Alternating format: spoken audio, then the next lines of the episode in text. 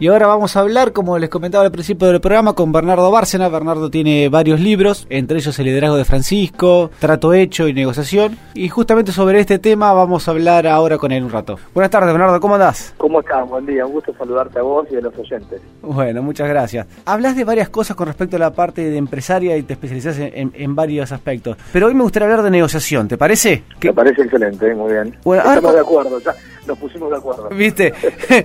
Contanos un poco el libro, a ver de, qué trata. Cómo no, cómo no. Bueno, em, como decía vos, mi segundo libro se llama Trato esto, cómo lograr acuerdos en la vida cotidiana y ahí desarrollo ocho claves que considero que son fundamentales para poder negociar en todos los ámbitos. Viste que negociamos permanentemente con nuestros familiares, amigos, compañeros de trabajo, proveedores, clientes, es, es algo permanente. Entonces, desarrollo cuáles son aquellas ocho claves que es fundamental tener en cuenta a la hora de negociar. Por supuesto que no te aseguran el logro de un acuerdo ganar-ganar porque estamos dentro de lo que es una ciencia social, lo que es la negociación no es una ciencia exacta, pero aumenta las probabilidades de poder lograr acuerdos en los que las partes se quedan contentas y con la sensación de que hicieron un acuerdo bueno.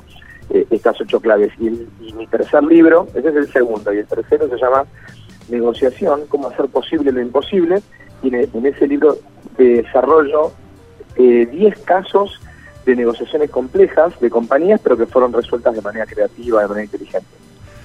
Eh, a ver, ¿nos puede contar alguno de los casos, por ejemplo, así eh, a grandes rasgos? Sí, sí, sí, cómo no. A ver, em, hay un caso de una empresa, de una empresa, bueno, muy grande, yo le puse de nombre Mucho Frío, Sociedad Anónima, un nombre ficticio, como si fuera una empresa fabricante de freezers y heladeras, pero en realidad es una empresa de golosinas muy grande, así que se pueden imaginar eh, seguramente de cuál hablo. Sí, claramente, es una, sí.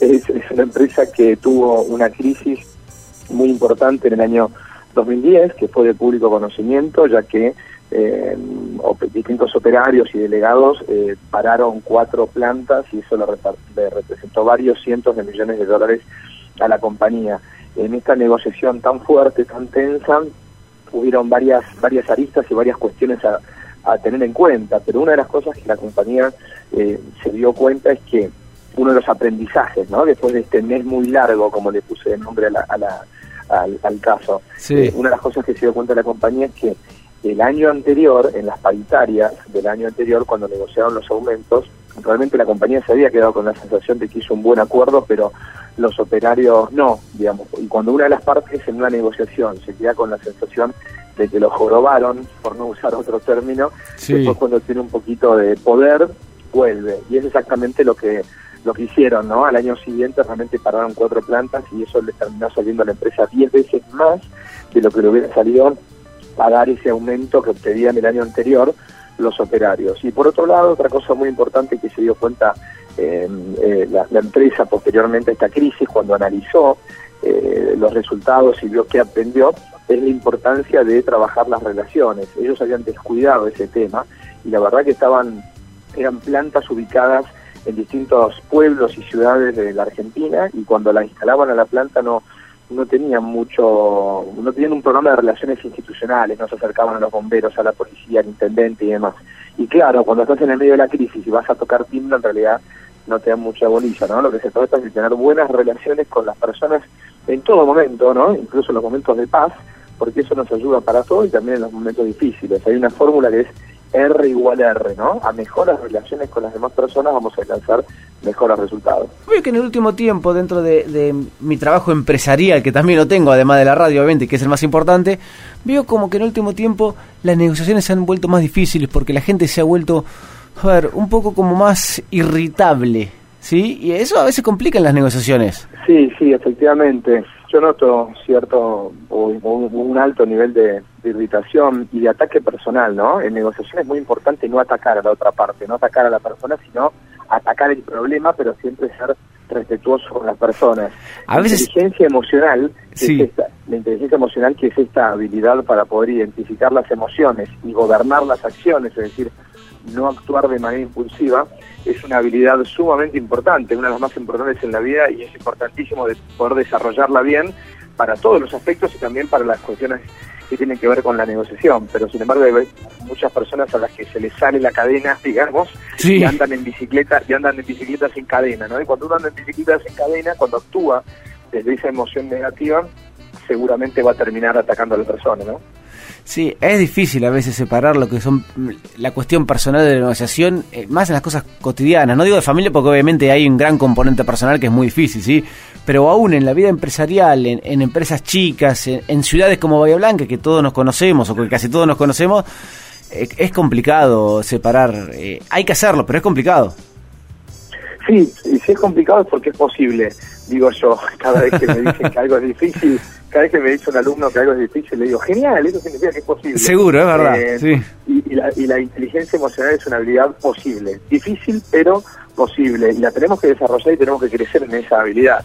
Las abuelas decían, contá hasta 10, querida, ¿no? Se trata de eso, de no actuar de manera impulsiva, separar a la persona del problema y ser duro con el problema y suave con la persona. ¿Es posible ah, tener algunos tips o algunas cuestiones que en esos momentos decir, lo que decís, contar hasta 10 o, o no, o eso, a ver, o es innato o, hay que practicarlo mucho? no, no, eh, más allá de que sí. más allá de que uno nazca o no con, con, mayor inteligencia emocional es algo que podemos desarrollar y que debemos desarrollar y hay muchísimas técnicas para poder hacerlo. Básicamente algo que es sumamente importante es prepararse para esa conversación, prepararse para esa negociación. Es decir, si uno va en, un momento en el que, está, que tuvo un mal día, por ejemplo, hablar con alguien, hablar un tema delicado eh, y sin haberse preparado, es muy probable que eh, se nos salga la cadena y terminemos atacando a la persona y como decíamos recién, R igual R, ¿no? Así que a peores relaciones, peores resultados. Una clave es prepararse, visualizarse, prepararse para los distintos escenarios. ¿Qué voy a hacer si la persona me niega esto que le estoy diciendo? ¿Qué voy a decir? ¿Qué voy a hacer si la persona me ataca, me agrede y demás, no? Y después, lo que es muy importante también es tener una visión global, o sea, poder como salirse del cuerpo y verse desde arriba y ver que uno está negociando y está conversando con otra persona, tener una mirada desde afuera. Yo siempre doy el ejemplo de Zidane cuando le pegó el cabezazo a Materazzi en la final de la Copa del Mundo Alemania 2006. Eh, Zidane no tuvo una visión global, no, no, miró la cancha en ese momento, no se dio cuenta que estaba jugando la final de la Copa del Mundo, sino que en vez de ver el bosque, el árbol, ¿no? Eso es falta de inteligencia emocional. Actuó de manera impulsiva, atacando a la persona sin medir las consecuencias.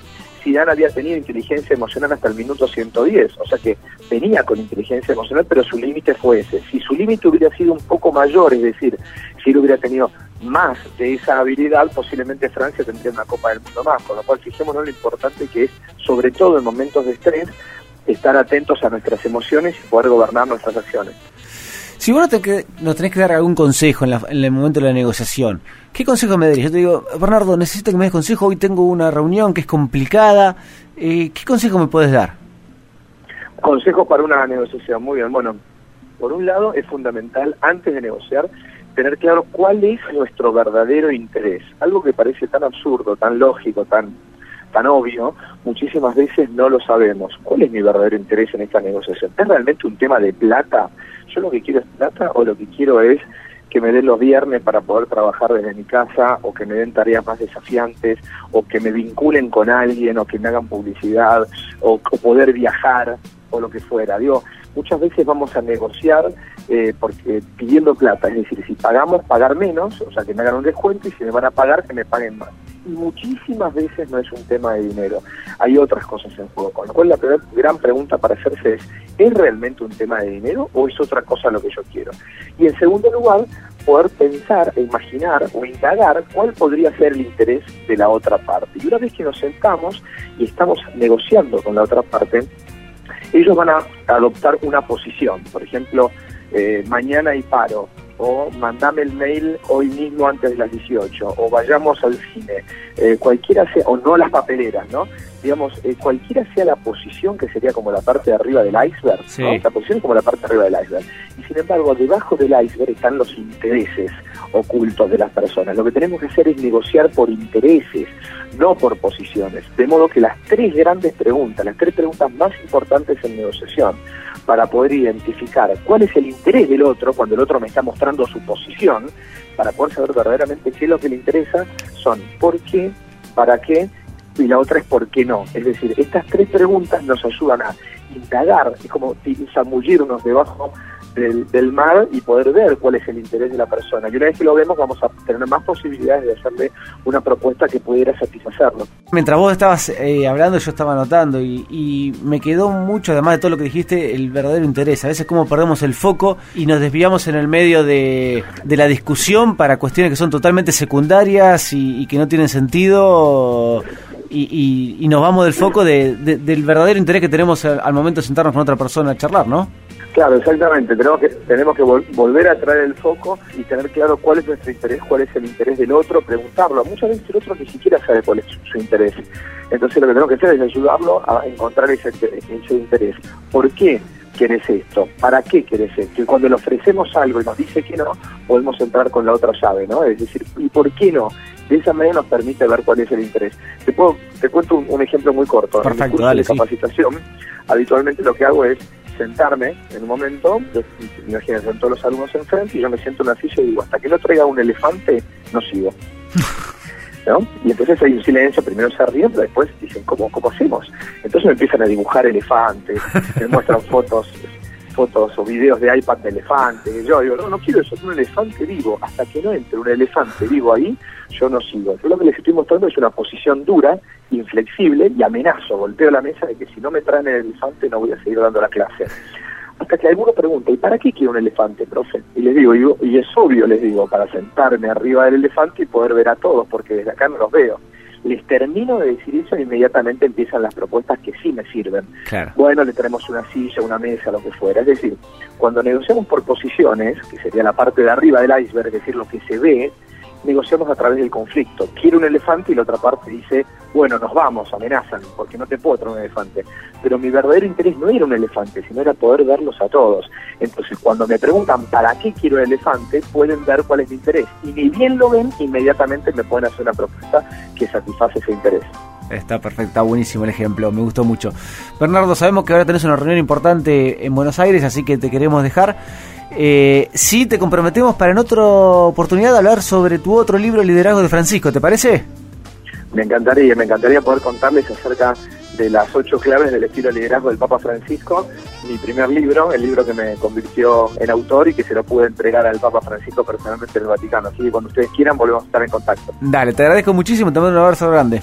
Un abrazo muy grande a vos y a la gente de Bahía Blanca, yo soy de Puerto de Grano, así que soy vecino. Cerquita. Así que les mando un abrazo muy grande a todos. Bueno, gracias, hasta luego. Hasta luego, gracias.